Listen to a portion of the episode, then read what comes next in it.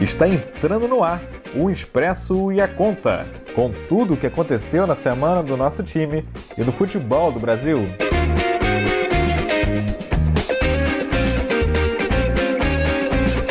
Salve, salve galera! O Expresso e a Conta chega ao vigésimo episódio, episódio redondo. E para comemorar esse episódio redondo, a gente tem muita coisa legal para falar, muita coisa de comemoração, inclusive, de aniversário aí para falar. Hoje a mesa tá tricolor e alvinegra. Eu tenho aqui ao meu lado a companhia do líder do bolão, o cara que liderou 18 das 19 rodadas. Até agora não teve uma rodada que ele não foi líder e vai confirmar, né? Vai ser campeão do bolão e vai ganhar os 100 reais parece... na segunda-feira, certo? É, parece que aquela história já, já, já que, que é, é, é, dá para se contar, né? O Léo Gol ficou sacaneando que era cavalo paraguai com certeza. Vai ser, um, assim, vai ser a maior entregada da história se isso não, não ocorrer, né? Vamos ver. Bom, acho que eu vou tentar fazer um feijão com arroz, né? Eu não queria estar na sua pele se você entregasse, porque Léo Gol não vai sossegar até o fim do ano, pelo menos. É, eu tô, tô, aqui então com meu irmão, com o Zuca, e tô com o meu amigo Filipão aí, Filipão sempre. Hoje Léo Gol botou o chinelinho, tá descansando é, tá, tá viajando por aí, né? Atravessou a ponte tá viajando. Eu não vou dizer onde ele tá, não, mas ele tá viajando. Filipão, podcast hoje tá Alvinegro e Tricolor também, Flusão em quarto lugar. Que campanha, hein?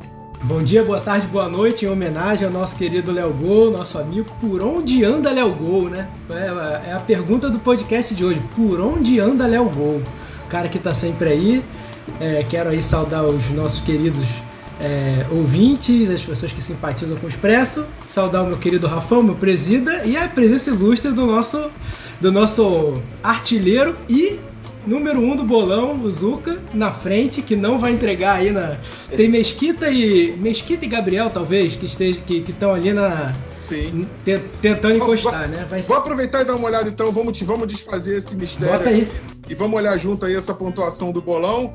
É, o líder do bolão de sempre está aqui do meu lado, 156 pontos. 12 líder pontos. Líder desde sempre. Aí, como sempre, é. 12 pontos a mais que Mesquita. Mesquita também constante na segunda posição, é o fiel perseguidor. Só parece que uma rodada foi o Gabriel. É, Gabriel em terceiro com 141, a diferença pequena. Diego, que deu uma disparada na reta final. Inclusive, ele tem a maior pontuação de uma única rodada. Na 15, ele fez 36 pontos. 130, Filipão voltou a pontuar bem, tá com 129. Quem sabe não aconteça um hecatombe aí, de repente você ganha os 50 aí, não sei o 100. Vamos ver, né? então, né? é, é engraçado, né? Porque eu tô colado com o Diego, que fez também uma arrancada muito boa, né? Diga-se de passagem, como diria o Neto. Mas se eu fizer uma pontuação excelente, é, eu acho. É, o segundo e o terceiro tem praticamente a mesma pontuação, né? Então, é. se, se é para passar o terceiro, eu passo o segundo também, pô. Tá, eu ganho cinquentinha. Aí, vamos ver. É, cinquentinha. E aí, aí você já garante o primeiro lugar para nosso amigo aqui. É, tem sexto Léo, é, sexto Léo Urbio com 124, sétimo Marcelo Angu, que também a gente falou tanto no outro podcast, ele voltou a pontuar bem, saiu do nono e escalou aí duas posições, pelo menos para terminar o bolão com honra, 115. Anderson Freitas pontuou bem para caramba, fez 19 pontos, foi para 113, passou de ser o que moscou no bolão, não, não, não mandou palpite 112, mesma pontuação do Rafa do Cicle. Eu tô ali em 11 primeiro, já, já botei uma cadeirinha de praia nessa posição, já estão umas cinco rodadas ali.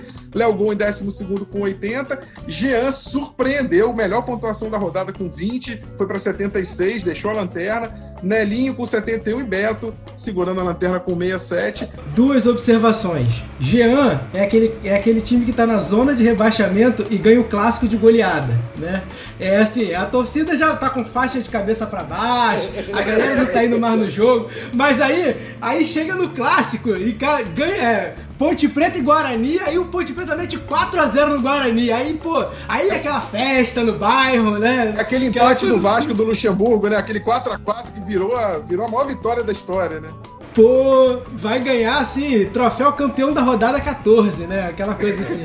Essa é a primeira observação. É. A segunda observação. vai ganhar o leitão da noite. Vai ganhar o leitão da noite. Leitão da noite. Vai ganhar o motorrádio, né? Motorrádio. E a outra, da moto fica a.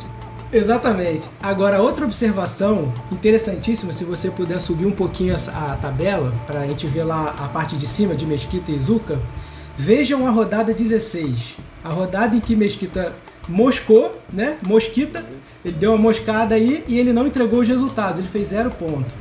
Mesquita tem uma, Mesquita tem uma média uma rodada baixa de Mesquita é 15 pontos, 14 pontos. Imagina se Mesquita tivesse feito 15 pontos nessa rodada, em Ele que posição feito. estaria agora? Eu falei, Felipe, ele fez 11, ele me mandou os palpites, ele fez 11 pontos. É que ele mandou fora do horário. E ele estaria com. Teria de um agora com. Tá, de um ponto. Né? Então, Ô, ô, o que, Filipão, vale o que, que uma que moscada essa não foi- faz? Ô, Filipão, vale destacar a minha honestidade nessa rodada. Porque o segundo colocado não, não fez o, o, o, placa, o bolão. E o que, que, eu, o que, que eu fiz em contrapartida? Eu fiz apenas três pontos. O que, que eu fiz? Eu podia Fair ter play. disparado, mas eu falei não. Foi o fair play, foi Foi o a fair pior play. rodada sua. Foi a pior rodada minha de disparar, por quê? Porque eu vi que o meu segundo colocado tinha, não, não tinha feito o palpite. O concorrente parou pra amarrar o cadarço e você parou junto com ele. né? Parou É junto, isso, é. isso aí. Então, tá tudo justo, 12 pontos, tá uma vantagem boa, razoável, considerável, mas o juiz só apita quando acaba. Deixa eu explicar como, como é que funciona então. É, o bolão da próxima rodada ela acaba segunda-feira às 10 da noite, o último jogo é segunda às 8. Então a gente vai ter o podcast na próxima terça de novo, ele não vai ser segunda. Por quê? A gente já vai no podcast anunciar o vencedor, então a gente vai ter no podcast o vencedor, o segundo colocado para anunciar a premiação. A gente vai fazer no podcast o sorteio. Vocês lembram que do terceiro ao décimo quinto, eu excluído, que eu não vou participar do retorno porque eu vou ser administrador do bolão. A gente vai sortear entre os outros 12 participantes, então, uma vaga gratuita no bolão do retorno. Esse sorteio vai ser feito dentro do podcast.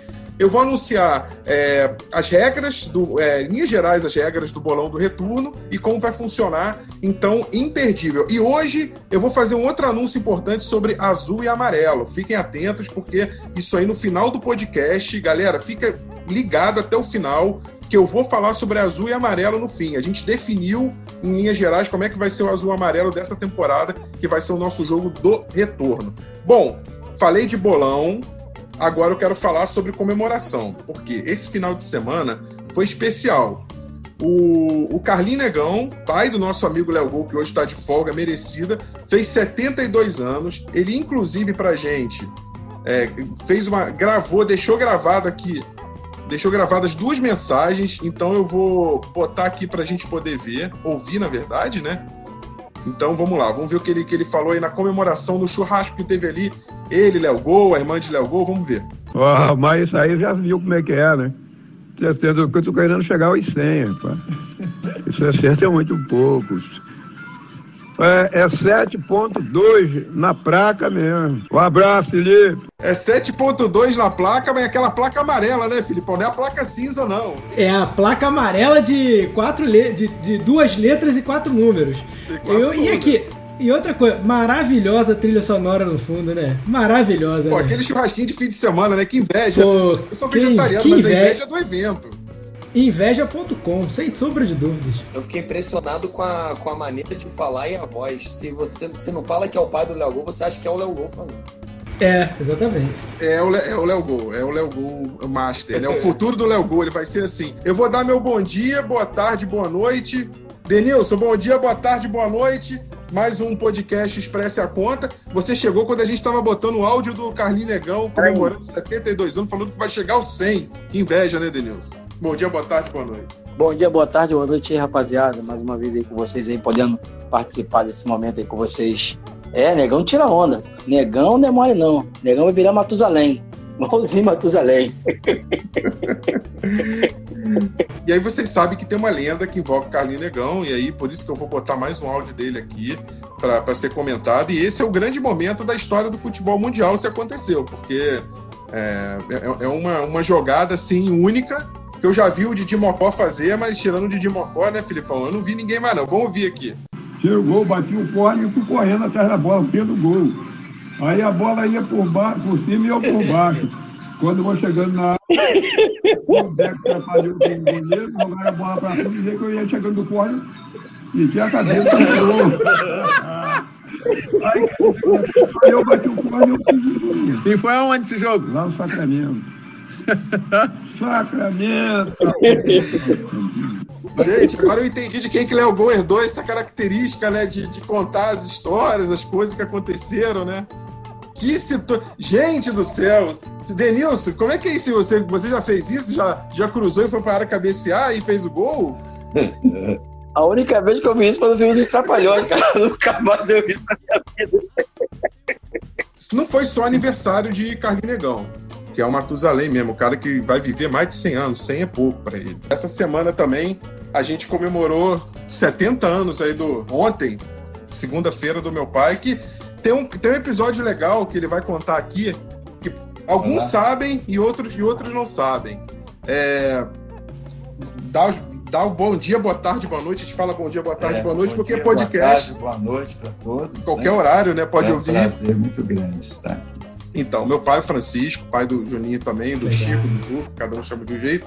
É, ele tem uma história legal. Que a gente jogou um campeonato lá no Mário Cabral que a gente ganhou de virada, a gente estava perdendo, virou o jogo para 4 a 2 no final. E na hora que a gente virou, né, teve, Tava uhum. cachorro, literalmente cachorro, papagaio, que a gente fala assim, mas tava até, tinha até cachorro no dia, né? Como é que foi? Você lembra desse episódio? Que a gente é. virou o jogo e aí foi aquela festa, né? É porque o Mário Cabral, na realidade, ali era um point, né? Tinha a turma que ia pro pagode, depois da, do, da pelada rolava o pagode, né? Claro, né? E agora tem a cerveja, aquela época, né? Então ali já tava todo mundo em bala, né? Levava cachorro, papagaio, levava tudo. E é, nessa é. época também, nessa época pagode é, também tem cerveja. Ficar geladinho. E aí acabou, acabou. É, a gente virou o jogo, é, né? Acabou no final, a comemoração, foi aquela festa, né? E tinha cachorro, realmente, cachorro entrou em campo. Só que era um cachorro extremamente agitado. Você não tinha muito controle sobre ele, não. Acho que era um poodle, né? Um pincher. Um, um pincher. Né? Baby. Né? É, é, era baby, né? Nossa senhora, mas ela ficou muito, muito muito complicado, é, muito inconveniente, entendeu? Foi, mas foi, foi, são coisas que a gente não se esquece, não esquece, né? Esquece, Bons tempos ali, no, 1995, o nosso bicampeonato lá no Mário Cabral. E, você era pequeno, né? Era, era criança, era pequeno, né? mas eu lembro da cena. E, e, eu acho que eu queria deixar aqui registrado aqui no podcast que o papai prometeu que o próximo jogo do Expresso ele vai estar lá na torcida. Verdade, né, pai? Prometeu. É, ah, ele ele falou, ele falou que, que, que, que, acha que ainda tem condição de estar tá lá no é, de centroavante. É. Só que eu falei pra ele só que assim, vontade, o cabeça. centroavante que a gente tem hoje em dia é o Felipe lá. Ah, não. É, então é, é, é, um pouco né? difícil arrumar essa vaga aí. É, covardia, né?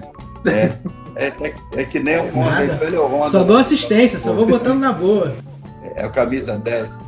Vou botando na boa. Só último passe, né? O famoso último passe, ponta de lança. É.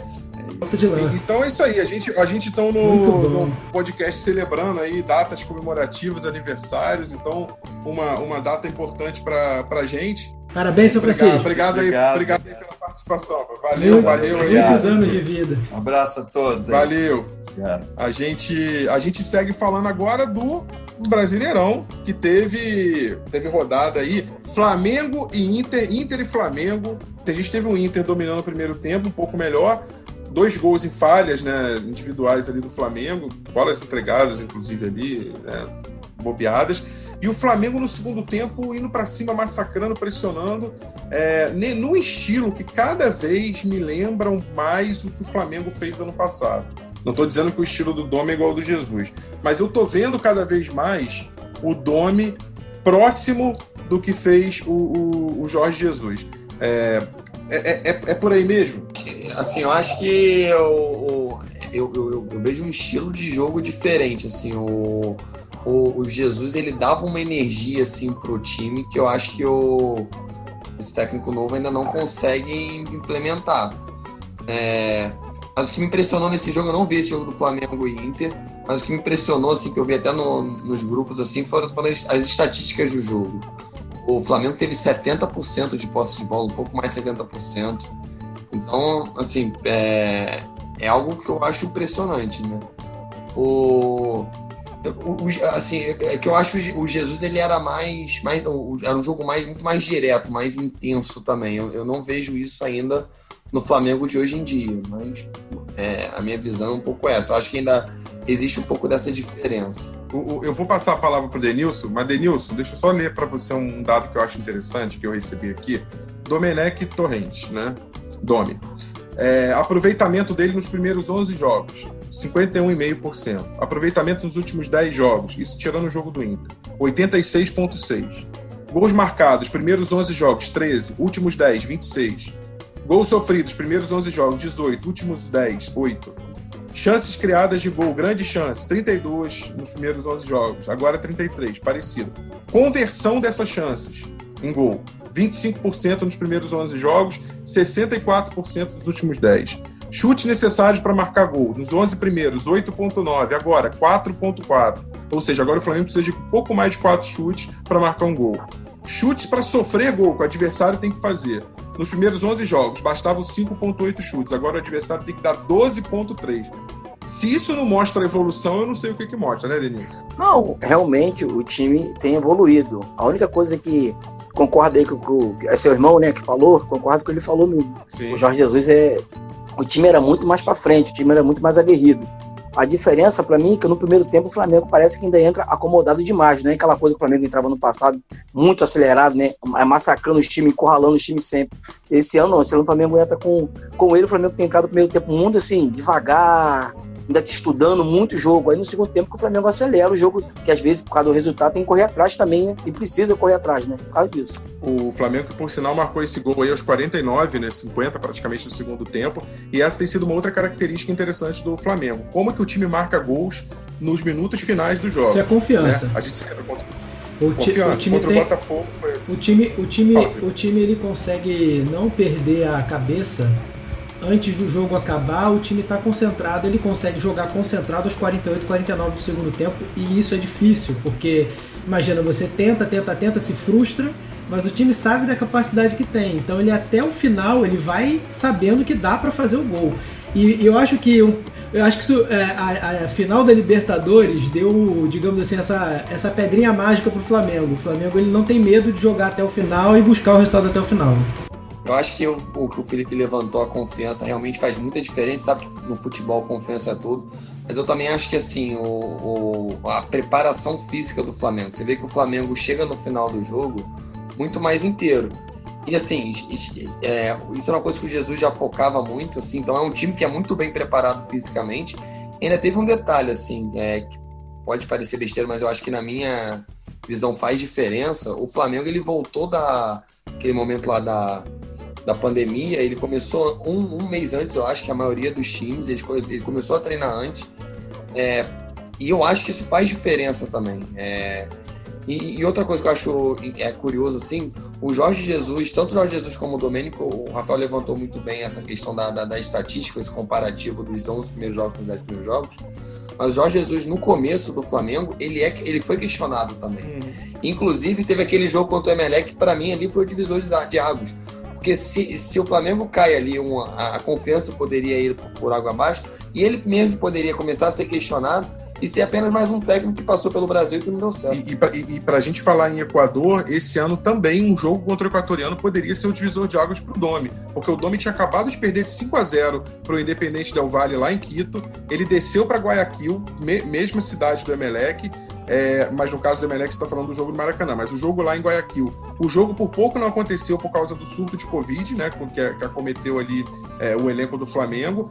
E naquele jogo a prefeitura segurou, a prefeitura, é, junto com a Comembol, é, a prefeitura não queria, a Comembol convenceu, e o Flamengo entrou em campo é, com o time desfalcado, fora de casa, para enfrentar o Barcelona, que até é um time fraco do Equador, mas ganhou de 2 a 1 um. Aquele foi um ponto de virada, porque a partir daquela vitória o Flamengo se estabeleceu no grupo, conseguiu depois do Maracanã quase que devolver a goleada no Del Valle, meteu um 4 a 0 e fechou ganhando contra o Júnior de Barranquilla. Então, uma campanha exemplar. E agora o Flamengo na Libertadores, né, Denilson e, e Felipe? Ele vem para pegar o o, o, time do Racing, que é um time dificílimo, gente. O Racing, ele só não foi primeiro lugar porque na chave que tinha Racing Nacional do, do Uruguai, eles disputaram ponto a ponto e saldo a saldo, cada, cada hora um era primeiro. E na última rodada eles estavam empatados em todos os quesitos, e o Racing ganhou de 2 a 1 e o Nacional de 2 a 0 Por isso o Nacional foi em primeiro lugar. Mas assim, o Racing é um time muito competitivo. É um time que o Cudê saiu de lá, né? Fez um trabalho muito bom.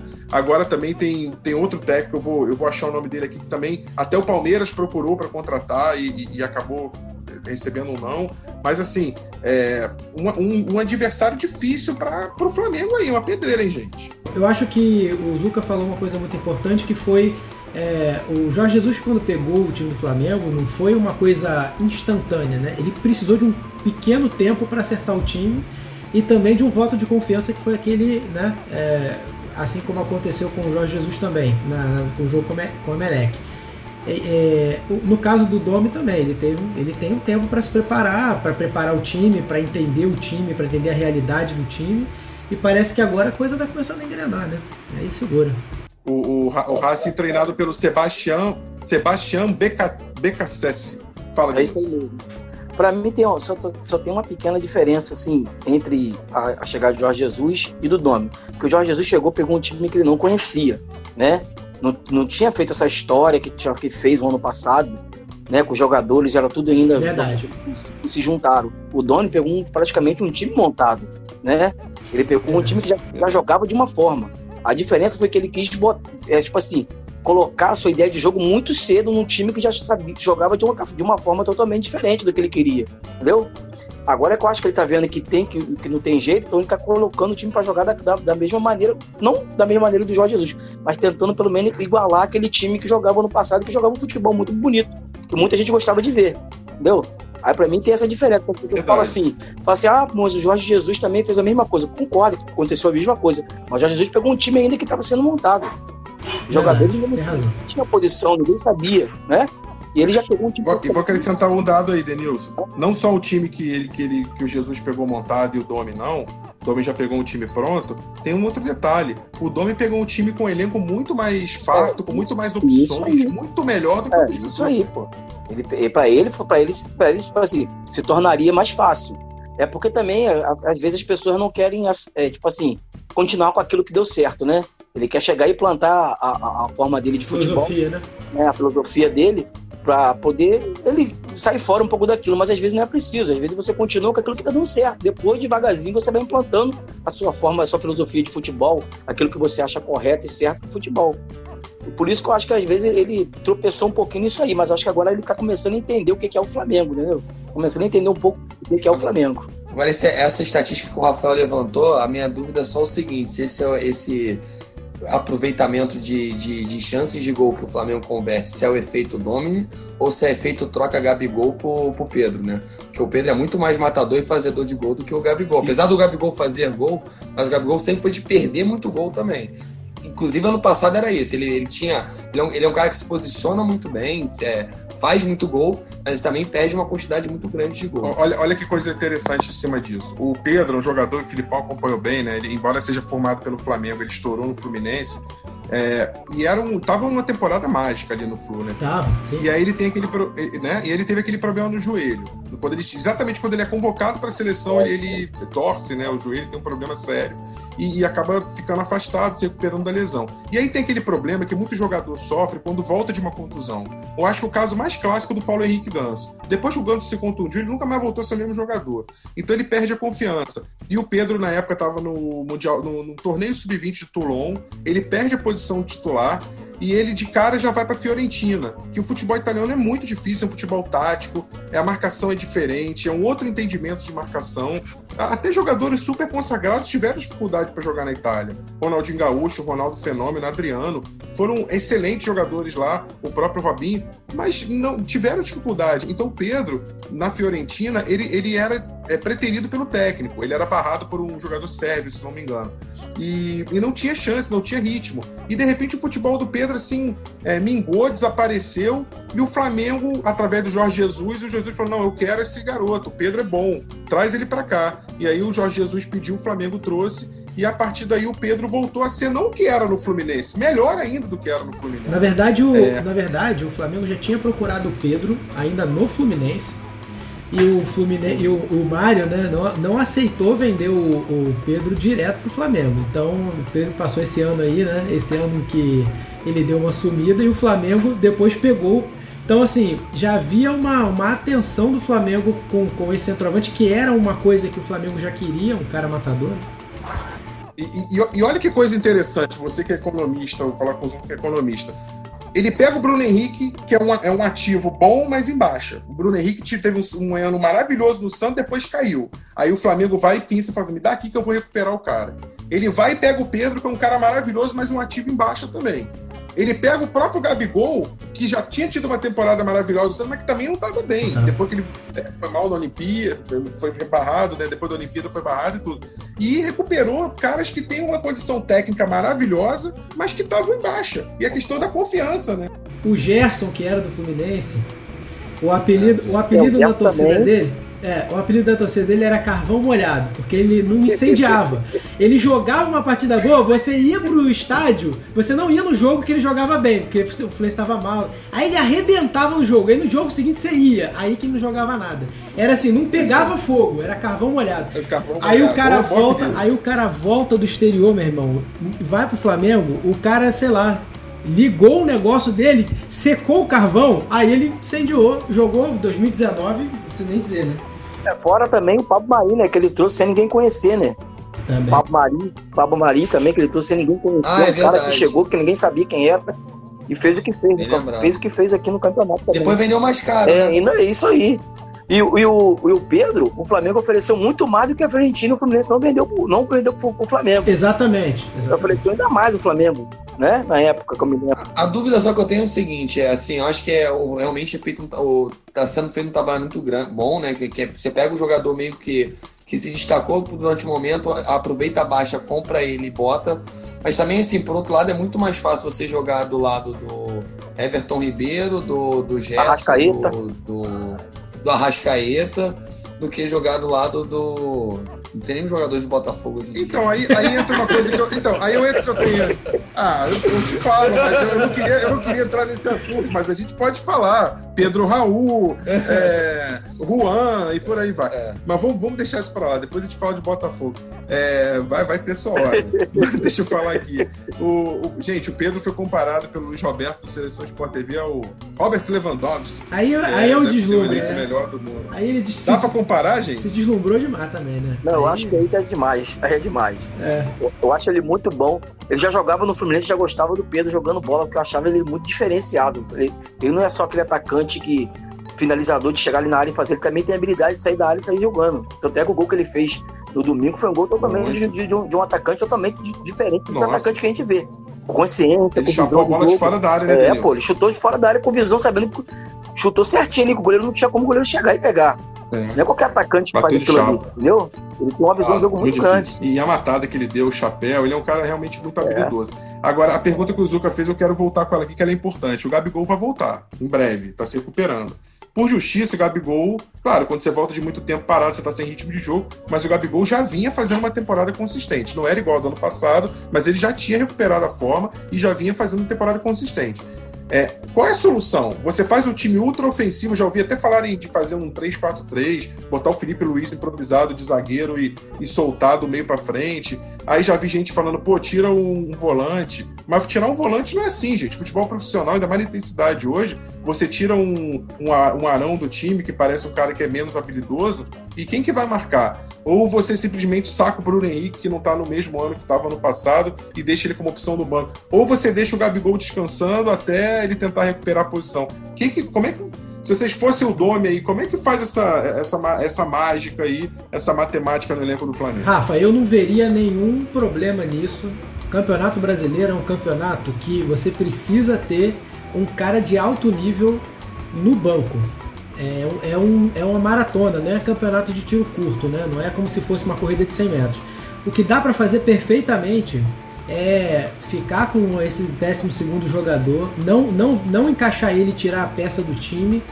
E vou- assim, é, naturalmente vai haver suspensão, vai haver é, lesão, vai haver necessidade de segurar o cara, porque a fisiologia hoje é avançada, então você vê quando o cara tá com taxas altas aí, que tá, tá, tá, tá predizendo aí uma lesão, uma possível lesão. Então, ó, a gente tá vendo aqui, vai entrar.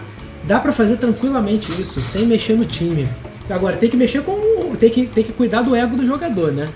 Eu acho que o Flamengo tem condição de ter um time A e um time B, assim, tipo, e hoje é, é futebol quarta e sábado, quarta e domingo. Eu, eu não sei se isso é possível, tá? Mas eu acho que eu montaria um time A e um time B mesmo. E, sei lá, é, criaria mesmo, assim, é, um A e um B. E assim, ah, quarta-feira é com um time, no, no, no, no domingo ou no fim de semana é com outro. Ou, por exemplo, Libertadores eu vou com um time, no Brasileiro eu vou com outro, do revezando um, um outro time. Porque assim, é, o Flamengo, se você for ver, o time do Flamengo tem. O, o time B do Flamengo, se a gente fosse pensar no time B aqui, eu acho que é o melhor, é o melhor, é o segundo melhor time do Campeonato Brasileiro. Ó, se, não, se não for o segundo melhor time, é tá entre os quatro, os quatro melhores, com certeza. Tá, tá entre os quatro, com certeza entre os melhores. Ó, é, rodada 18, então. Teve Vasco com Corinthians 2 na quarta-feira. Bragantino 2, Goiás 0 no sábado. Ceará 2, Curitiba 1 também no sábado. Ainda no sábado, Galo Esporte 0x0. O, o, goleiro Luan Poli do Esporte só não fez chover lá no Mineirão. Aí no domingo teve Flusão 3x1 no Santos, vai ser o nosso próximo assunto. Atlético Goianiense 0, Palmeiras 3. Dois gols do Luiz Adriano, tá também cheirando gol no campeonato.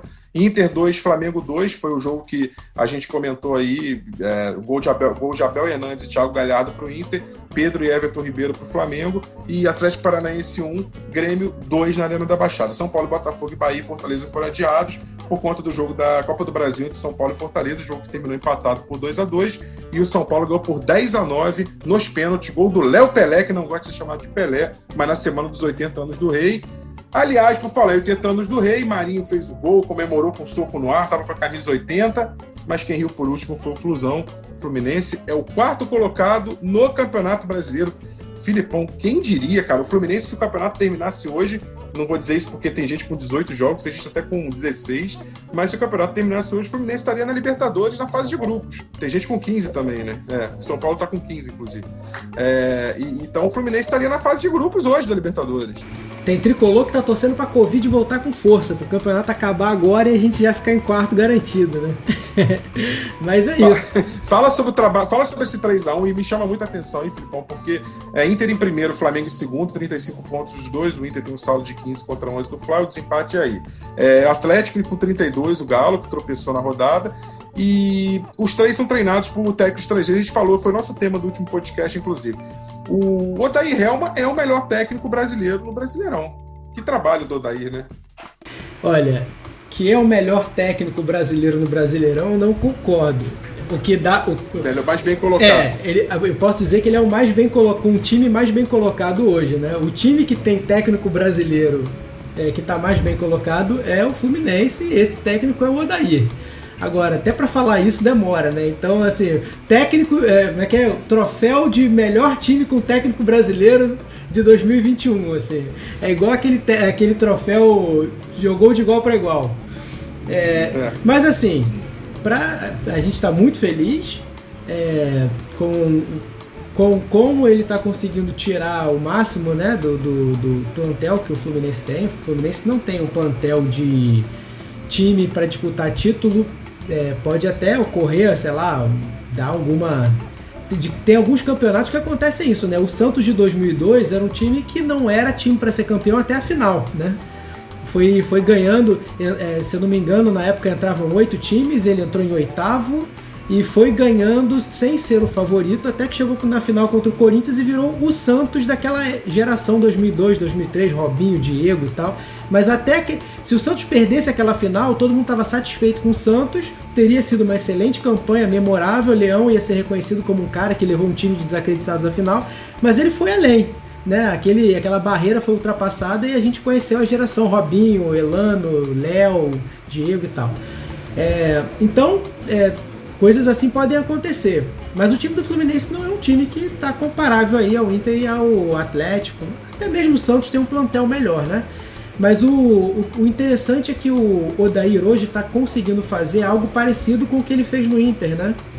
Pegou um time também que tinha recém né, subido, deu, fez, deu uma campanha muito digna para o Inter, que levou a Libertadores logo no ano seguinte.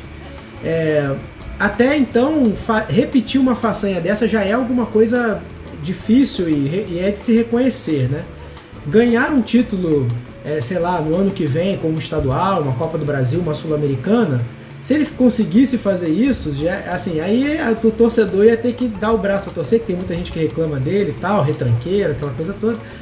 Mas é, há de se reconhecer que é um cara que deu um padrão pro time e é um cara que tem dentro do vestiário ainda o controle, assim, ele tem o um grupo com ele, dá para ver nitidamente que o time joga, tá jogando feliz e, e tá se dando bem com ele. Então é uma fase que você tem que aproveitar, né? Garantir aquela gordura, como diz o Luxemburgo, para qualquer eventualidade. Você já tá lá com 37, 38 pontos e aí abdica do campeonato, mas não vai ser rebaixado. Mas enquanto isso, enquanto a, maré, enquanto o vento está favorável, vamos navegando, né? A última derrota do Fluminense no Brasileirão foi na 11 rodada Contra do esporte, esporte em que o Fluminense jogou até melhor. Jogou muito mas melhor. o esporte aproveitou a chance e fez o gol. E desde então, o Fluminense não perde. São sete jogos sem derrota. É claro que teve a eliminação para o Atlético Goianiense no meio do caminho, pela Copa do Brasil. Mas o Flu aí, desde então, é, encaixou uma sequência aí. Com 4 a 0 no Curitiba, jogo no Engenhão, né, inclusive. Aí, 4 a 0 no Curitiba.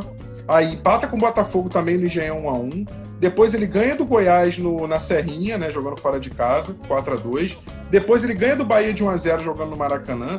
Depois ele empata com o Galo, jogando muito bem no Mineirão, poderia até ter vencido. E empata com o, Ce com o Ceará, um tropeço, de certa forma, no Maracanã 2 a 2 depois ele ganha de 3 a 1 do Santos também no Maracanã. É claro que nessa sequência, o Fluminense jogou muitas vezes no Rio de Janeiro, tem que pontuar isso também, Sim. né? Ele, ele, ele, só sai para jogar contra o Goiás e o próprio jogo com o esporte que ele perde. E o Flu que vai enfrentar o, o Fortaleza na última rodada do turno, na 19, jogo no Castelão. Mas de qualquer forma, aproveitou, ficou invicto e conseguiu uma, uma posição muito digna no campeonato. O Fluminense agora não vai também é, disputar nenhuma outra competição que não seja o Brasileirão. Isso é um, isso é um fato legal, importante, que pode ser decisivo, assim como pode ser para o Galo, né? Exatamente. É, como o Fluminense, como eu disse, né? O Fluminense não tem o luxo que o Flamengo tem, que o Atlético tem, que o Palmeiras tem. O Palmeiras não tá bom, não tá bem, mas tem de ter jogadores, né, para reposição. O Fluminense não tem muitos jogadores que em repondo é, mantém o nível do time. E o fato de, de ter a semana vazia é um fator positivo, né? Para a recuperação dos jogadores, para o técnico poder chegar no meio de semana, fazer um, um testezinho ali, né? Fazer um, um jogozinho lá no CT dele com outro time para testar e quando quiser descansar os jogadores, descansar também. Então é um cenário daquele a males que vem para o bem, né? Já que a gente não conseguiu, a gente foi eliminado precocemente de um monte de campeonato, pelo menos está aproveitando agora. É, Denilson, tem gostado do que você tem visto aí no Fluminense? O Fluminense tem, tem tado, se apresentado bem aí no, no Brasileirão? Pô, tem sim, cara. E uma das coisas que tem me impressionado no Fluminense, o Fluminense perdeu bastante jogadores, né, cara? O Ivanilson, que vinha fazendo uma, uma, um, uma grande, um grande campeonato, o garoto tava fazendo gol, bastante gols aí, né? Perdeu outros jogadores aí e continuou ali mantendo um, uma regularidade. Uma coisa que, eu, que, que é bom, que prova que troca de técnico não adianta nada é que permaneceu com o técnico, né? Que chegou a, balançar um pouquinho ali, o Odair Helma quase, né? Balançou um pouquinho, mas permaneceram com ele e tá aí hoje dando resultado. Acho que você tem que manter o cara. Eu, às vezes o cara não tem aquelas peças para poder fazer o time jogar conforme as pessoas, conforme a torcida quer, né? Porque nessa hora a torcida fica com bronca, fica chateada, mas também tem que esperar a, a sequência para ver que o cara vai, vai mostrar de, de bom. E tá mostrando uma coisa muito boa no Fluminense. O Fluminense tem jogado bem. Eu acompanhei o jogo contra o Santos, eu achei que fosse um jogo muito mais difícil Fluminense e o Fluminense jogou muito bem. Eu achei que o Fluminense foi merecedor do jogo. Tomou um gol ali por acaso mesmo, porque tava jogando bem melhor, entendeu? Tava jogando bem melhor. Então, A, a, gente bateu muito na tecla da confiança, é. Deus, e, e, o Fluminense está com confiança em alta. Um time que não perde a sete jogos no Brasileirão, embora com uma eliminação até certo ponto traumática na Copa do Brasil, para um adversário mais fraco, né? Mas é um time que ganha confiança, um time que tá, tá bem, aí as coisas começam a acontecer. Um time que se desgastou pouco por questão de deslocamento, jogou muito no Rio e aproveitou a sequência. Né? Então é isso. É, eu vou passar aqui virar a página, porque o Vasco jogou muito cedo na rodada, jogou na quarta-feira, e a gente estava falando lá atrás. Eu falava, poxa, o Vasco podia aproveitar essa sequência de jogos é, para terminar o turno, que uma sequência acessível, né? É, pegava o Corinthians, que era um time em crise, é, ainda tro recém-trocado de técnico. Depois o Vasco jogaria contra o Goiás, último colocado, mesmo sendo um jogo fora de casa. O próprio Vasco já venceu o Goiás fora pela Copa do Brasil. É, mas parece que o time do Vasco está naquele momento que a, que a coisa não acontece, né? Trocou de técnico, entrou o Sapinto, depois de demitir o Ramon, uma demissão que a gente até, até agora não consegue entender muito. Tudo bem, veio de uma sequência ruim de três jogos, mas vinha de uma outra sequência maravilhosa que chegou até a ser líder. É, e o Vasco, cara, parece que tem uma profecia aí, né? Filipão estava falando sobre isso antes do início do programa, do Montenegro, do ex-presidente do Botafogo, né? Eu diria quase que o presidente de honra, é, de que o Vasco estaria atrás do Botafogo. E olha só que coisa. Campeonato Brasileiro, Série A, classificação, Inter primeiro, Flamengo segundo, Galo terceiro, Fluminense quarto, São Paulo quinto, Santos sexto, Palmeiras sétimo, Fortaleza oitavo, Grêmio nono, Ceará décimo, Atlético Goianiense décimo primeiro, Sport décimo segundo, Corinthians décimo terceiro, Bahia décimo quarto, Bragantino décimo quinto, Botafogo décimo sexto, e aí vem zona de rebaixamento, Vasco décimo sétimo, Atlético Paranaense décimo oitavo, Curitiba décimo nono e Goiás vigésimo. Como é que é essa profecia aí, Filipe? Então, pelo que eu li, o... a coisa de cinco rodadas atrás, com Vasco em oitavo, Botafogo ainda na zona de rebaixamento, e ele falou que o time do Botafogo não, não era time para zona de rebaixamento, né? E que o Vasco mesmo, ele falou, ó, daqui a, daqui a cinco rodadas a gente vai estar tá trocando de posição aí, não vai, não vai demorar muito não. E engraçado, deu cinco rodadas o cara, o Botafogo tá na frente do Vasco. Foi cravou, né? Cravou, Vasco cravou.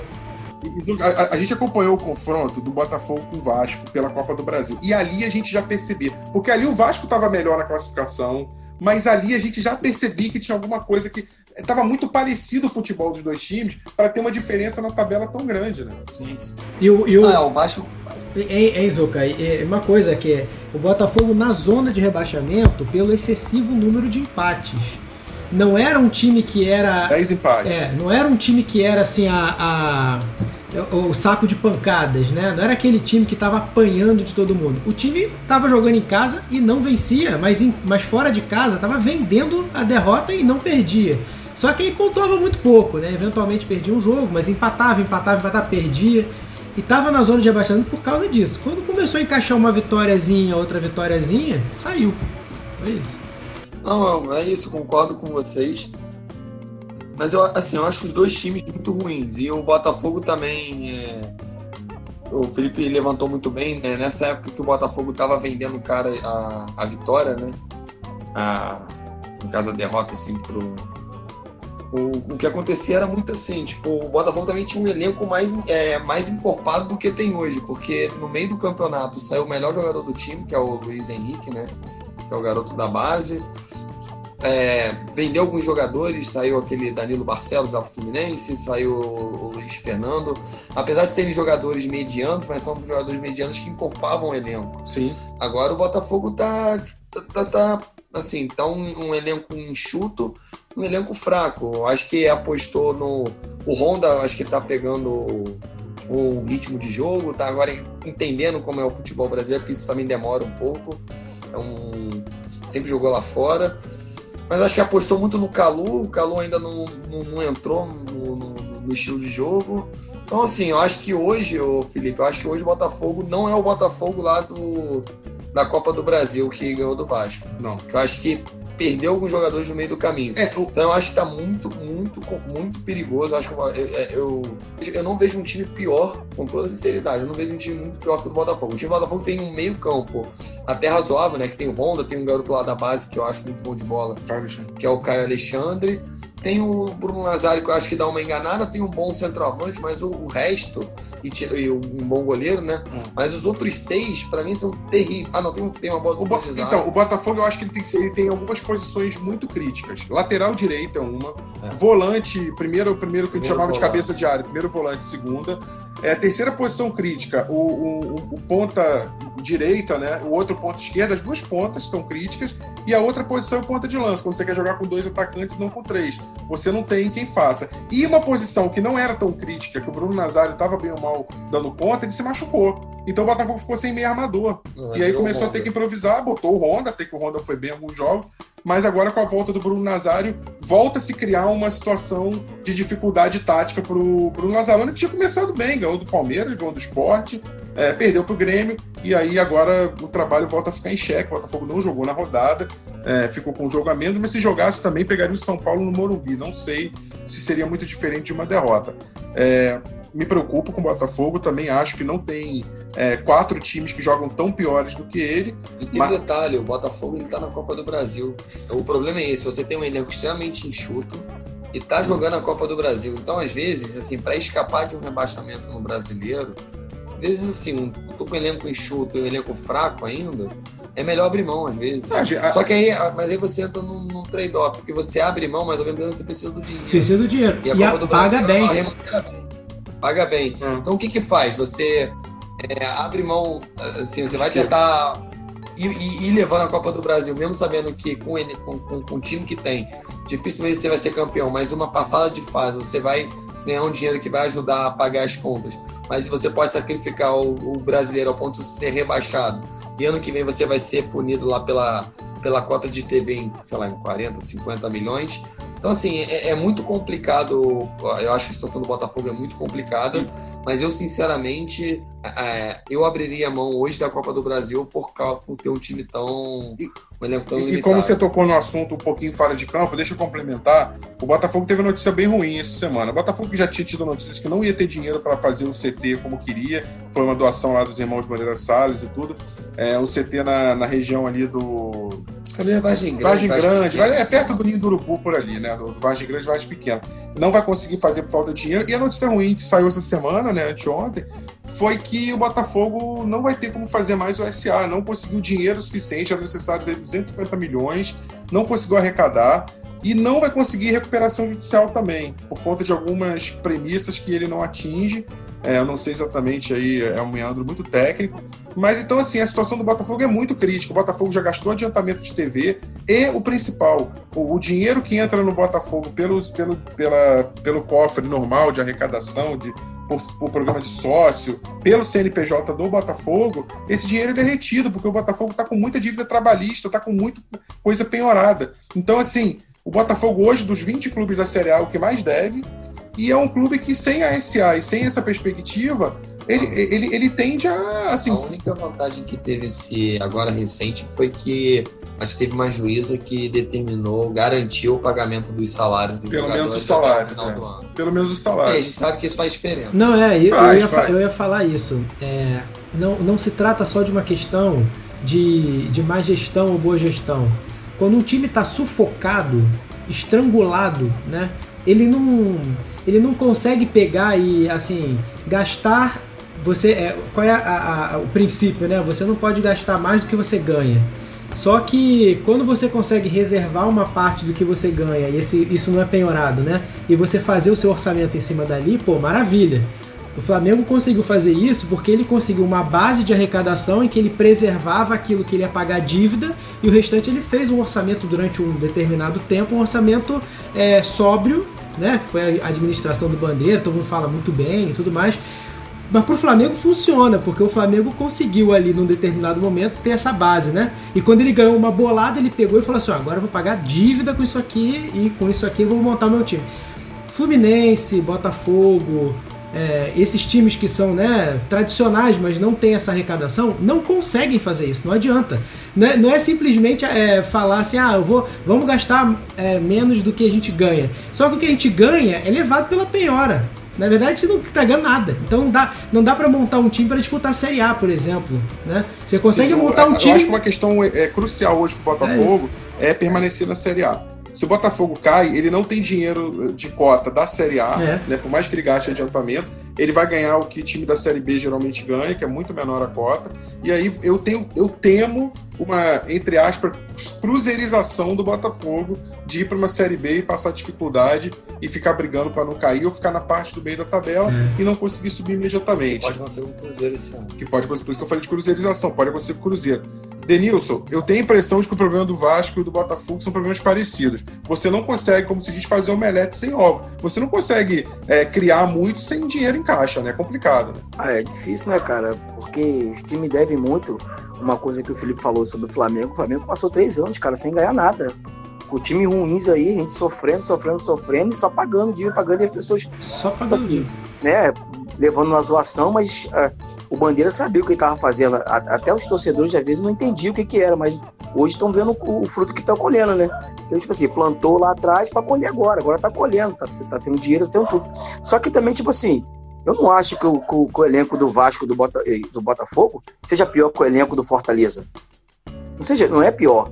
Mas aí também tem uma coisa de técnico. Você olha, hoje você tira, olha pro time do Fortaleza, cara, você vê o time jogar um futebol bonito futebol totalmente bonito. Futebol, gostei de ver. Eu tava, eu tava vendo, acompanhando o jogo São Paulo e Fortaleza. Meu Deus do céu, que jogo. Perdeu em 2x0, foi lá e correu atrás, empatou o jogo, só, só saiu porque é pênalti. Pênalti, infelizmente, você sabe como é que é. É um trabalho de três anos, é, né, pô, Não, é de três anos. Isso aí. Você tem que, você tem que, que é, abdicar de alguma coisa pra você, no futuro, conquistar outra. problema é que, que às vezes querem montar time sem ter condição. O Flamengo já foi muito assim, cara. O Flamengo já conta. O Flamengo, o Flamengo mesmo daquela Patrícia, Patrícia Mourinho, né? Com, com o Ronaldinho, olha o que ela fez. Uhum. O melhor presidente do Flamengo é. da história. Gente, ó, você fez a comparação boa, porque assim, ó, você puxou um assunto bom, porque eu vou comparar. O que ferrou o Botafogo, o que acabou com os cofres do Botafogo, foi a gestão Maurício Assunção querer trazer o Sidorf, é isso aí. que é o jogador. Isso aí. É ídolo, foi, uma, foi o marco, foi muito legal ver o Sidorf em campo com a camisa do Botafogo. Mas a verdade, gente, é que hoje, analisando, o Botafogo não tinha a menor condição de trazer o Sidorf. A verdade é essa. Eu acho que não tinha condição, mas eu acho também, assim, é aquele negócio. É, o Denilson é, falou muito bem da questão do, do, da gestão do Bandeira.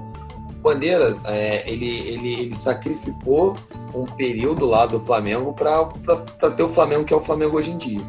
Só que ele, nesse, nessa sacrificada que ele faz, ele tem uma sorte ele ganha uma Copa do Brasil com um time muito ruim. É isso aí. Se ele não ganha essa Copa do Brasil, a torcida de repente ia vir de um jeito que ele ia ter que começar a abrir as pernas. De repente ele não ia aguentar a pressão, ainda mais a torcida do Flamengo da maneira que é. Só que a Copa do Brasil dá uma segurada. Uhum. O, o, o, a estratégia do, do, do, do Maurício Assunção, de você trazer um, um, um cara como o Sidorf, se você consegue ganhar um título, e o Botafogo ficou perto de ganhar título. Ele ganhou um carioca, né? Não, mas ficou perto de ganhar um Campeonato Brasileiro. Tipo, ele ficou, ficou terceiro. Ele, ele, ele brigou foi... com o Cruzeiro. Ele brigou com o Cruzeiro então, em 2013. Isso, ele foi perdendo força. Mas se ganha um Campeonato Brasileiro, claro. se faz um bom trabalho de marketing, de repente o custo Sidorf teria se pagado. Não, e aí tem, e o Botafogo dá um azar, justiça seja feita. Tinha uma cláusula que o Sidorf né, sairia sem multa no caso de se aposentar. E ele resolve se aposentar exatamente quando estava defendendo o Botafogo. É, ele classifica o Botafogo para a Libertadores de 2014 e quando vai começar a Libertadores de 2014, então, ele, é ele joga o Carioca de 2014 2014 se aposenta. Acontece isso, mas eu acho que o grande. Se o Botafogo ganha um, um, Campeonato Brasileiro, e eu acho que, que, que, que, na cabeça do Maurício Assunção isso era possível e quase foi. O cenário era outro, porque aí, ganha, aí você ganha muito dinheiro, aí, aí ganha um dinheiro forte, premiação. Você vai lá, joga uma, uma Libertadores no ano seguinte, você pode ir bem na Libertadores. Então, assim, eu acho que mudaria um pouco o cenário. Sabe, sabe qual é o exemplo para mim, o exemplo prático de que não, não seria bem assim?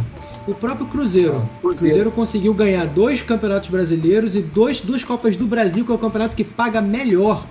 E, é, quando, quando a Copa do Brasil passou a pagar muito dinheiro, o Cruzeiro ganhou duas Copas do Brasil. Em tese, toda aquela, aquela epopeia do Cruzeiro teria se é, autofinanciado através desses dois títulos brasileiros nos anos 17 e 18. Diz, é, não, isso Copa do Brasil, mas a, teve isso, o, isso. o, brasileiro também recentemente, né? O Cruzeiro entrou 13 e 14. 13 14, 17 e 18. O Cruzeiro movimentou muito dinheiro. A questão é, o caso do Cruzeiro foi apenas uma má gestão ou também foi querer dar um passo maior do que as próprias pernas, sabe? Isso eu não sei, não saberia dizer. Será que no Botafogo também? Teve... Sei. O do Cruzeiro não teve coisa assim teve, justiça. Teve crime, teve crime, gente. Crime, não é má gestão, é, é gestão criminosa, é desvio de dinheiro, uhum. diferente. eu acho que é um pouco diferente. É um pouco diferente. É, eu acho. Então, sim. Gente, olha só, vou, eu vou, antes de me encaminhar para o fim do podcast, eu quero dar uma notícia legal aí para a galera do Expresso. Eu prometi no início do, do podcast, vou falar agora, então, em primeira mão para a galera que está aqui participando da mesa e em primeira mão para quem ouviu o podcast também, né, gente? A gente vai voltar a jogar bola provavelmente fevereiro, março, acredito que quando a gente começa a ter a vacinação, ou quando a gente tiver uma quantidade assim, mínima, mínima, mínima de infecção mesmo, é uma coisa ou outra, mas acredito que com a vacina, né? Vacinação começando ali em janeiro, fevereiro, a gente espera que lá para março a gente consiga ter esse jogo. E a nossa volta vai ser com o Expresso Amarelo contra o Expresso Azul. E como que vai funcionar esse ano? Então é isso que eu quero dar novidade para vocês. O time amarelo vai ser capitaneado por Alexandre Lira, nosso capitão cabeça, e o Chuca, tá? São os dois capitães do time amarelo. E o time azul vai ser capitaneado pela dupla Marcelo Angu e Léo Medeiros. Então essas duas duplas, a gente vai no dia 16 de novembro, tá? Que vai ser uma segunda-feira, vai ter um feriado no, no, dia 15, que é um feriado que cai no domingo, e aí no dia 16, segunda-feira, a gente vai ter o podcast, dentro do podcast, na live do podcast, vai estar aberta para todo mundo, como sempre. A gente vai fazer o que na NBA eles chamam de draft. O que é o draft? É o chamado bater, tirar time. Só que ele é um tirar time orientado. A gente vai dividir os jogadores em potes, de acordo com a frequência, de acordo com a maior ou menor habilidade, de acordo com a posição. São as três, os três critérios. E aí, é, cada jogador, cada dupla vai escolhendo. O amarelo ou o azul começa escolhendo de acordo com o sorteio um jogador, depois a outra, o outro time escolhe dois, dois, dois, dois e dois, até terminar o sorteio com o time escolhendo mais um jogador e fechando. A gente vai ter jogadores convidados também, de acordo depois desse, dessa, desse draft entre o pessoal do Expresso. Vai ter. Pode convidar aí dois ou três jogadores, a gente vai definir. Mas vai formar então dia 16 de novembro, com a presença de Alexandre Lira Cabeça, de Chuca pelo time amarelo, representando o time amarelo, e de Léo Medeiros e de Marcelo Angu representando o time azul. Então, anotem na agenda 16 de novembro, sorteio. A partir daí vai ser a zoação, a provocação, a pilha, que a gente já conhece, e a volta do Expresso vai ser, espero que o quão breve possível, com o famoso amarelo contra azul e com churrasco e com evento de confraternização. Tá certo, gente? Recadinho, aproveitar. Recadinho pro é, Jean, aí, Recadinho pro Jean. Jean, se você cair no time que não for o meu, prepara o churrasco direitinho, corta a carne direitinho, porque o vídeo desse ano para você botar a carninha na minha boca, eu já vou preparar com uma câmera nova. Comprei um outro celular, então é só para registrar beleza, aqui. Glória. É. Ó, e, e, próximo podcast vai ser na terça-feira, re, repetindo o que eu falei no início do programa. Próximo podcast, terça-feira, dia 3 de novembro vai ser o bolão, o lançamento, vai ser a premiação do bolão do turno, é, anúncio dos prêmios do primeiro e segundo colocados, é, sorteio do terceiro ao, ao décimo quinto, para ver quem vai entrar de graça no bolão do retorno, vai ter uma vaga gratuita, e anúncio do, do regulamento geral, mais ou menos, como vai ser, como vai funcionar o bolão do retorno. Tá bom, gente? É, vou iniciar minha rodada de, de despedidas aqui. É, Bom dia, boa tarde, boa noite. Bom, bom ter você aí no, no, podcast. Você participou do sexto, se eu não me engano. Então, 14 podcasts depois, seja bem-vindo de volta e participe sempre. Zucadini e Zidane. Como eu, como eu já falei, assim, é uma galera muito legal. É muito bom estar nesse time do Expresso e muita vontade de voltar a jogar. E eu espero não dar uma amarelada na última rodada do bolão. Ó, oh, que Léo Gol tá de olho. Não. Denilson, meu amigo, mais uma vez, maravilhosa participação, já se tornando um habituê, um membro aí honorário, direto aí da, da nossa mesa. É, volte semana que vem, que vai ser especial essa esse lance do bolão para agitar, mas a gente vai falar de Brasileirão também, vai ter uma, uma, discussão bacana, sadia, também de Copa do Brasil, que vai rolar no meio de semana. Tá bom? Bom dia, boa tarde, boa noite, meu amigo. Bom dia, boa tarde, boa noite para todos aí. Até a próxima e deixar o meu feliz parabéns aí para todos os, os, papais aí, setentões, cinquentões, sessentões, né, do grupo aí, que Deus continue abençoando e que permaneça mais aí mais tempo conosco aí, pra gente poder aproveitar também dessas histórias maravilhosas pode carne negão aí que bate escanteio, ainda consegue fazer o gol. Essa foi boa. É demais, né, Denise? Ó, e, e além, dos, além dos papais, a gente dedica esse podcast aí ao nosso amigo Felipe Bicudo, que também fez é, aniversário aí semana. Parabéns, Felipe Bicudo, nosso zagueiro, ala ali, joga na defesa e faz gol. Faz gol pra caramba também. Naquele, naquele 9 a 2 histórico lá, ele, ele deixou a marquinha dele ali três vezes. Pediu até gol, pediu até música. Ô, Rafa, Rafa, é, Rafa, Filipão, fala dele. só. Eu tô, nesse, eu tô no time do Expresso aí e ainda não perdi, não, hein? Eu tô invicto nesse time. Olha aí, olha fica a dica, hein? Fica a dica pra quem for draftar. Tem que draftar Denilson. É o talismã.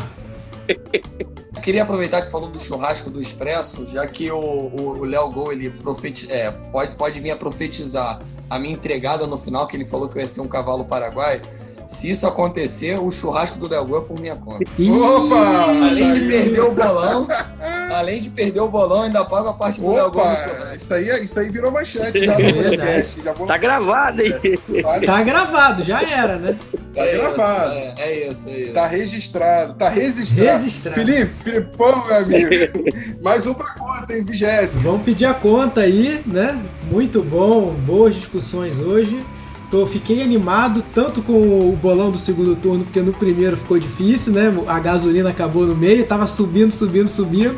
Tô parecendo aquele carrinho 1.0 que vai subindo cheio de gás, quando chega no meio da subida, a marcha já tá. Mas o bolão do segundo turno parece que vai ser muito legal.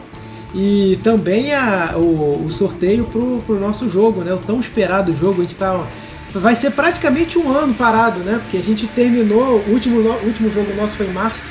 E como a gente só tá em áudio, muita gente, não, obviamente, a galera não vai ver. Filipão tá com a nossa linda camisa branca, terceiro uniforme. Essa camisa que vai. A estreia dela, pra galera que tá em dúvida, vai ser logo depois do amarelo e azul. A gente vai marcar outro jogo 15 dias depois contra o Planeta Bola, né, do nosso amigo Bruno Neri, que tá, já se recuperou aí da Covid, graças, Graças a a Deus. Deus. Não tá com mais nada. E ele vai, ele vai ser o cara ali que vai liderar o time, com certeza, do Planeta Bola. E nós vamos jogar de camisa branca. Aí sim vai ser estreia do- da camisa branca. Vai ser o nosso segundo jogo na- no retorno da pandemia, tá, Filipão? Vamos torcer para que a camisa branca não traga a mesma sorte pra gente do que trouxe pra seleção, né? Então a gente vai quebrar a maldição da camisa branca, que a gente usa as mesmas cores da seleção, mas pra quem não lembra, foi com a camisa branca que o Brasil perdeu a Copa de 50.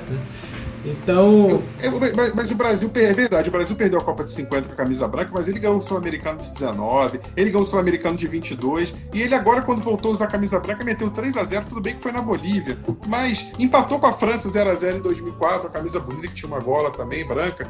É, o jogo foi lá, lá em, no, no- não sei se no Parque dos Príncipes ou San Denis, eu acho que foi em San Denis, empatou 0 a 0 Então, assim, a camisa branca também, que, que traga bons, bons fluidos bons também. fluidos. É só estrear a camisa branca com o Denilson em campo, porque o Denilson nunca perdeu pro Expresso, então pode- a gente estreia com ele então. Tá certo. É isso aí. E eu- Fica a dica, hein? E aí eu queria também fazer uma homenagem né, aos pais, é, pô, esse pessoal querido aí que possibilitou com que nós estivéssemos aqui, né? Afinal de contas, se não fosse ele, eles, né, a gente não estaria aqui reunido hoje. Então é quero verdade. que, que venham É mais anos e mais alegrias e que quando a gente puder fazer esse churrascão aí, a gente é, de repente no, no, no ano que vem, no churrasco de final do ano, quando a gente juntar todo mundo, de repente trazer até alguns pais que puderem ir e tal, Sim, a gente se com confraternizar. certeza. É isso. É, no, é a nossa ideia. Um abraço, Valeu, gente. Filipão. Valeu. Um abraço. Valeu, tchau, tchau Ficou mais rapaziada. um Expresse a Conta. Então, semana que vem a gente se encontra na terça-feira. Galera do time, o podcast é no ar, no ar na quarta-feira. E com as novidades do bolão, como novidades do Campeonato Brasileiro, da Copa do Brasil. E a gente se vê até lá. Um grande abraço. Fui!